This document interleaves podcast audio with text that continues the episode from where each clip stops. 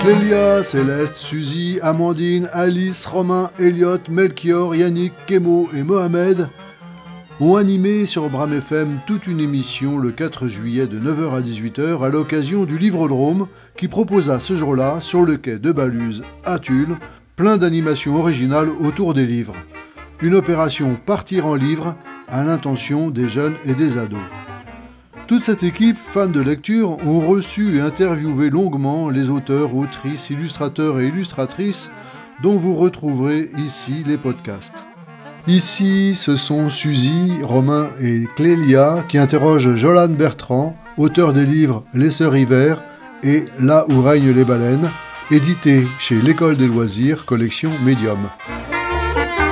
Bram FM en direct du Livre-Drôme, des livres, des auteurs, des illustrateurs, des jeux, des chèques à gagner, des débats enflammés. Tout ça dans une émission marathon animée par des jeunes passionnés de lecture. C'est Kébaluse. Et c'est sur Bram FM.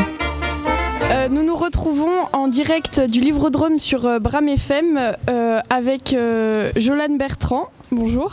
Bonjour. je suis en compagnie de Romain et de Clélia. Et euh, donc là, je vais vous présenter un peu euh, Jolane Bertrand avant que nous nous.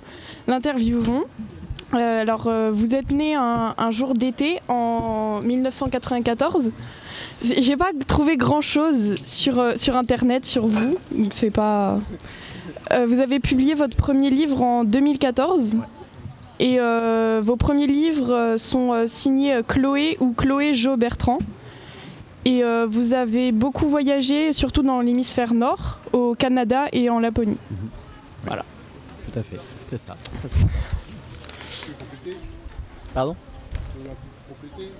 Euh, oui, ben après sinon il n'y a pas énormément à rajouter, c'était assez complet euh, effectivement. Alors j'ai écrit depuis avant 2014 puis j'avais jamais publié de roman avant, donc voilà. Et puis sinon ouais, mes premiers romans sont publiés aux éditions Bragelonne. Et euh, les deux derniers sont à l'école des loisirs. Euh, et, voilà, donc avant j'ai surtout publié pour les plus grands. Là, les deux derniers, c'est plus pour des jeunesses, 8, euh, 12 ans et 13 ans et plus. Et, voilà, je pense qu'on a à peu près complété. Après, je vais pas faire la liste de mes voyages non plus parce que sinon on y est encore demain, mais voilà. Et tout de suite, l'interview. T'es qui? T'appelles comment? T'as quel âge? pourquoi Mais tu viens d'où? C'est quoi ton shampoing? Tu fais quoi? T'existes? C'est qui? Tu fais quoi C'est quoi ton nom? Comment tu t'appelles? C'est quoi ta vie? T'as fait des études? Je t'ai pas préparé pour ce petit. Alors, euh, donc je vais vous poser euh, la première question. Alors, personnellement, j'ai juste euh, lu Les Sœurs Hiver. Euh, donc, euh, est-ce que votre voyage en Laponie et votre attrait pour les pays du Nord vous ont-ils influencé pour euh, l'écriture de ce livre? Ouais, totalement, totalement. J'ai écrit ce livre après mon voyage en Laponie et quand les idées pour l'histoire me sont venues, je me suis tout de suite imaginé que ça se passait dans le Grand Nord. Enfin, je voulais faire référence à ce, voyage, cette période de ma vie. Donc, vous avez parlé du fait que vous voyagez beaucoup. Euh, est-ce que c'est ça qui vous a motivé à écrire ou est-ce que vous vous en êtes servi euh, pour illustrer, euh, comme pour le roman Les Sœurs Hiver, vos romans? Ben, à la base, c'est deux passions distinctes, les voyages et l'écriture. Après, c'est sûr que, ben, de toute façon, quand tu écris des histoires, toutes tes expériences nourrissent ton écriture. Donc, quand tu voyages beaucoup, forcément, les voyages que tu fais vont influencer ton écriture. C'est pas forcément voulu à la base, mais c'est deux passions qui sont difficiles à séparer l'une de l'autre, à cloisonner, puis c'est pas forcément souhaitable. Donc, euh, voilà. Donc, oui, j'ai, mes voyages ont illustré euh, mes, mes histoires et les illustrent encore, absolument. Euh, est-ce que devenir écrivain, c'était euh, déjà votre projet euh, d'enfant? Ah oui, c'est mon rêve depuis que je suis tout petit. Depuis que je suis assez grand pour comprendre la question qu'est-ce que tu veux faire plus tard et comprendre qu'écrivain c'est une réponse adéquate à cette question, ça a été la réponse à cette question. Ça, depuis toujours. Y a-t-il un personnage qui vous représente plus qu'un autre dans, dans le livre Les Sœurs Hiver? Dans Les Sœurs Hiver, c'est Ragnar. Ragnar, c'est moi, c'est mon self-insert. Je ne le cache absolument pas, j'en suis très fier. Euh, y a-t-il donc une part autobiographique dans ce roman? Autobiographique, je dirais pas, mais euh, comme je le disais, tout ce que tu vis, ça influence ce que tu écris de toute manière. Après, les romans jeunesse, c'est des romans qui sont adressés à mes neveux et à ma nièce de toute façon. Donc, euh, il y a forcément des parts de ma vie qui apparaissent dedans, ne serait-ce que eux, des parts de leur vie qui apparaissent dedans, des, morceaux de leur personnalité, des morceaux de leurs intérêts, des histoires que j'écris vraiment en m'adressant à eux. Donc, oui, forcément. Qu'est-ce que vous diriez à un ou une jeune qui souhaite se lancer dans le projet de devenir écrivain ou écrivaine? Qu'est-ce que vous leur que quels seraient vos conseils en fait les euh, faut être très têtu parce que c'est un métier qui est pas facile à faire en France. Déjà, ne serait-ce que réussir à être publié, à trouver un éditeur et à, démarrer la carrière. Rien que démarrer ta carrière d'écrivain, c'est très dur. Faut vraiment être très têtu, c'est très difficile. Et même une fois que tu as réussi, euh, réussir à ce que la carrière elle continue, à avoir du succès, à réussir à gagner suffisamment d'argent pour vivre, hein, ne serait-ce que ça, c'est des choses qui sont très difficiles.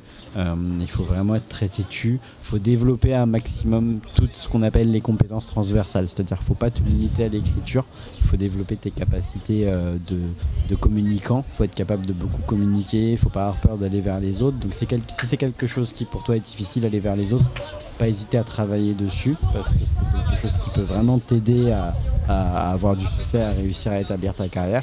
Et après, il ben, faut, essayer de ne pas perdre le plaisir. C'est ça le plus dur. Quand tu fais d'une euh, activité artistique ton, ton travail, ton emploi, c'est dur de continuer à y trouver du plaisir. Donc il faut vraiment réussir réussir à, faut prendre soin de soi. Il faut prendre soin de, son cœur et des choses qui, sont plaisantes pour nous. Il faut pas, faut pas les perdre de vue.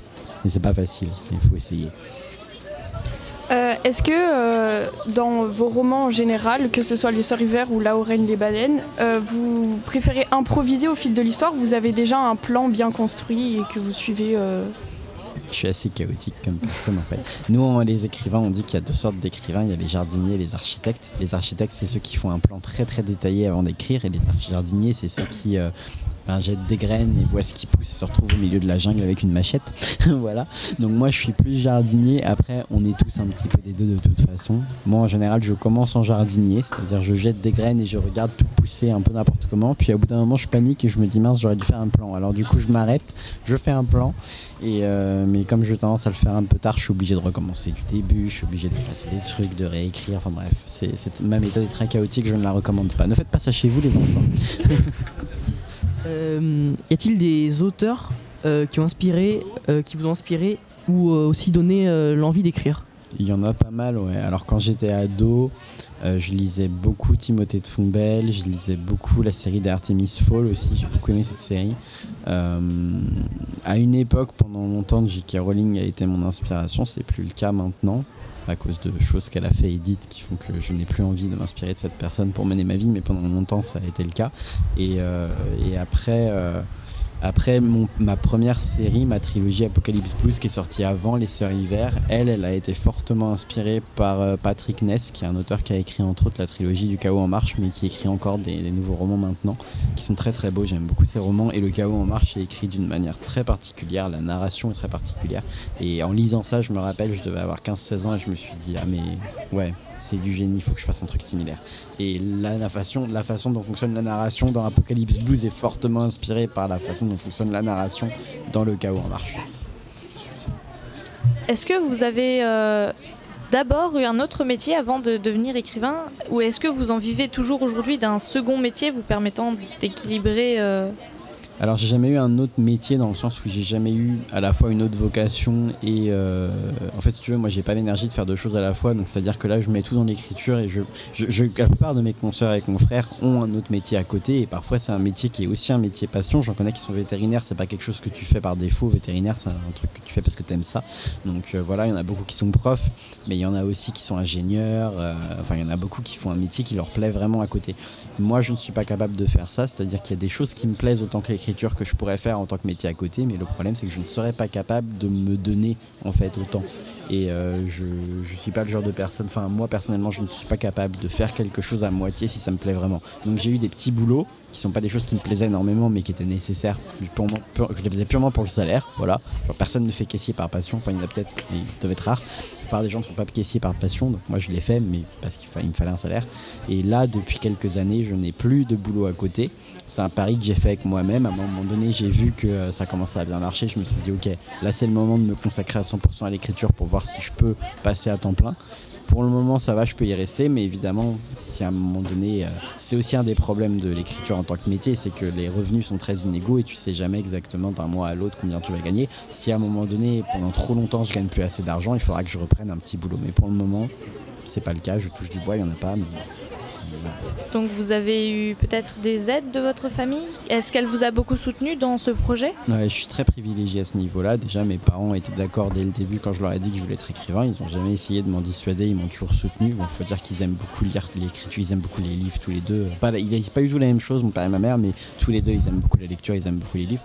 Donc eux, ça leur a plu quand je leur ai dit que je voulais faire écrivain. Ça, a pu un peu les inquiéter vis-à-vis du fait que c'est un métier très précaire. Mais de base, le, le projet leur plaisait. Ça, il n'y a pas eu de souci.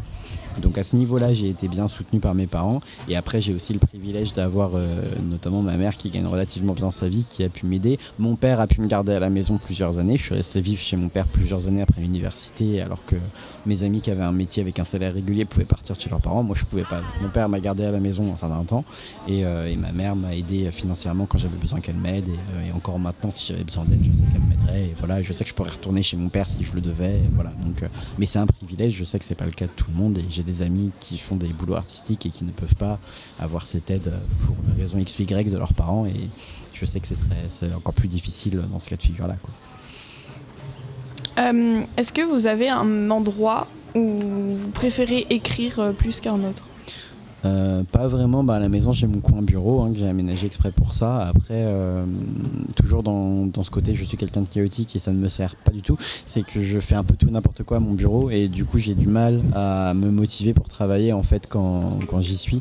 Parce que comme c'est aussi l'endroit où je mange, c'est aussi l'endroit où je regarde des séries, c'est aussi l'endroit où je traîne des heures sur Facebook ou euh, sur les réseaux sociaux, ben du coup quand je me mets devant j'ai du mal à mettre mon cerveau en mode travail vu que pour lui c'est pas forcément l'endroit où on travaille.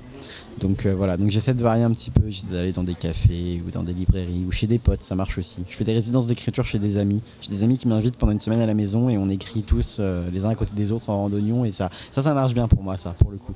Euh, être dans le jardin d'une de, de, mes meilleures amies dans le centre de la France avec elle, soit qui jardine, soit qui travaille en même temps que moi et, ou d'autres amis qui sont là pour travailler, c'est vrai que c'est motivant d'avoir des gens autour de soi qui sont en train d'écrire.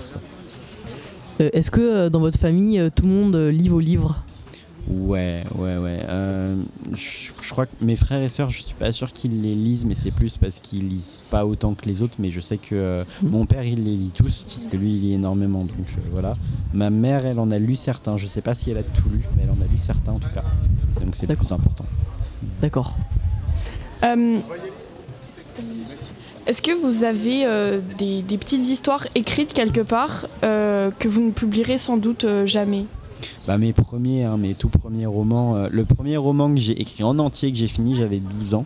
Je vous laisse imaginer, c'est une catastrophe, hein, c'est illisible ce truc. Donc euh, même moi je le relis pas, c'est trop cringe. Donc lui jamais il sera publié. Je vais pas le jeter parce que c'était important. Il m'a servi ce roman, ce premier roman que j'ai écrit qui est impubliable. Il m'a appris à écrire en fait. Donc il a été vachement utile, heureusement que je l'ai écrit. Mais c'est clair que lui, il verra jamais la lumière du jour. Si je peux y faire quelque chose, si je peux l'éviter, je, mettrai dans mes dernières volontés qu'il faut le brûler à ma mort parce que je que personne ne le lise. Donc euh, maintenant, on va vous proposer un petit euh, jeu euh, du portrait chinois. Est-ce que vous connaissez le ouais, principe peu, ouais. Donc vous allez pouvoir repiocher une ou deux feuilles et y répondre le plus sincèrement possible. Ok, d'accord. Et maintenant, le portrait chinois. J'étais pas préparé pour le coup de gong. si j'étais une figure de style, je serais. C'est dur cette question. Je sais, j'ai pas révisé, je savais pas qu'il y aurait une interro. J'ai pas révisé mes figures de style.